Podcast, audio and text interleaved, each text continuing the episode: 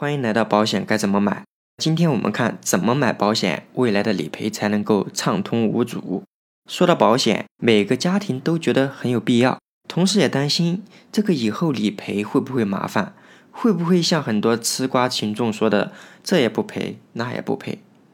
我们致力于为大家提供从方案选择、怎么投保以及售后保全这样全套的保险经纪服务。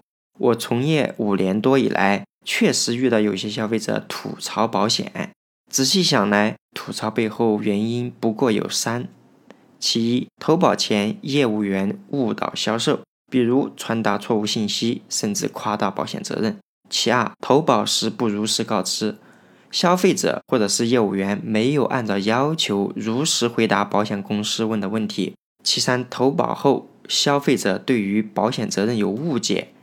就医时就诊的医院不符合要求，病历上出现例如陈年旧病、先天性、既往病史多年等描述，有第三方责任等情况，那怎么避免业务员误导销售？怎么确认我们买的保险有哪些权益？就医时有什么注意事项？我会写专门的主题和大家聊。今天我们主要聊的是怎么做好如实告知。那我们需要向保险公司告知什么呢？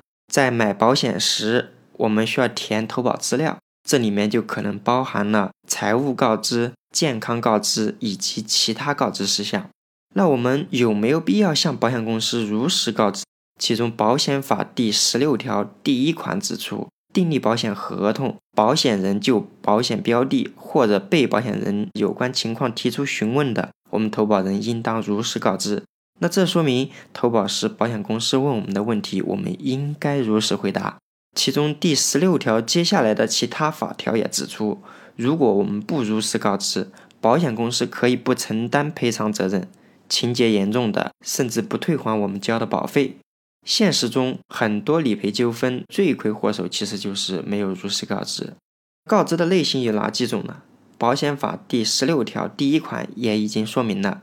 在签保险合同的时候，保险公司会对有关情况作出询问，因此我们国家境内保险的告知属于询问告知，也就是行业内常说的有限告知。而香港的保险告知走的是英法路线，需要我们投保人主动申报健康情况，这就属于无限告知。这里我们主要说中国大陆的保险告知事宜。接下来就很重要，我们怎么去做健康告知？买保险时，保险公司会对我们的财务、健康以及其他事宜做出询问。这里我们只需要做好三点：问什么答什么，怎么问怎么答，不问不答。未完待续，后面的内容我们下一个节目聊。